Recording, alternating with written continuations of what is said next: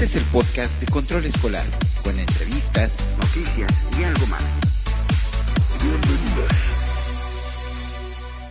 El día de hoy se publicó en el Diario Oficial de la Federación las modificaciones a la Ley del Trabajo acerca de el teletrabajo, también conocido como home office.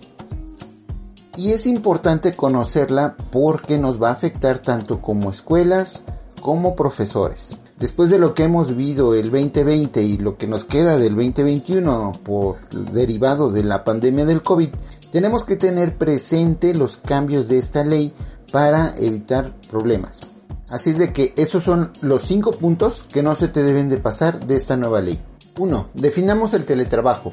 Se entiende que esta es una actividad que realiza una persona fuera de las instalaciones de la empresa o centro de trabajo. Se tomará también como home office las actividades que en este contexto utilicen nuevas tecnologías de información y comunicación. 2. Los costos derivados del home office.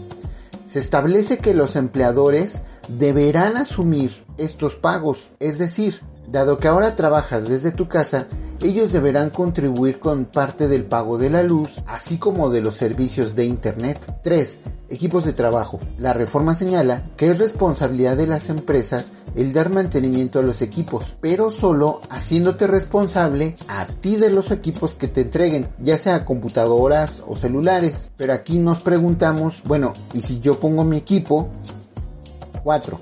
Derecho a la desconexión. La reforma también detalla el derecho a la desconexión.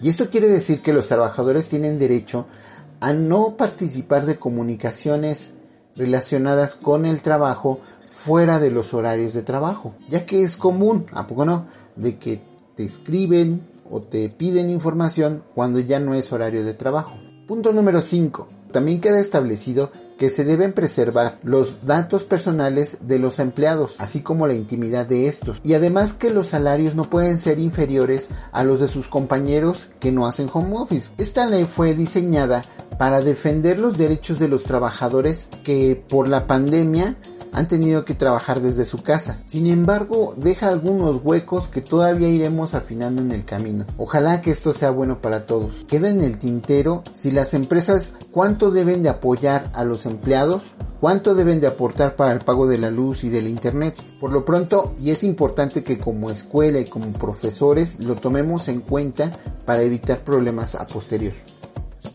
Nos vemos en el próximo capítulo de Control Escolar.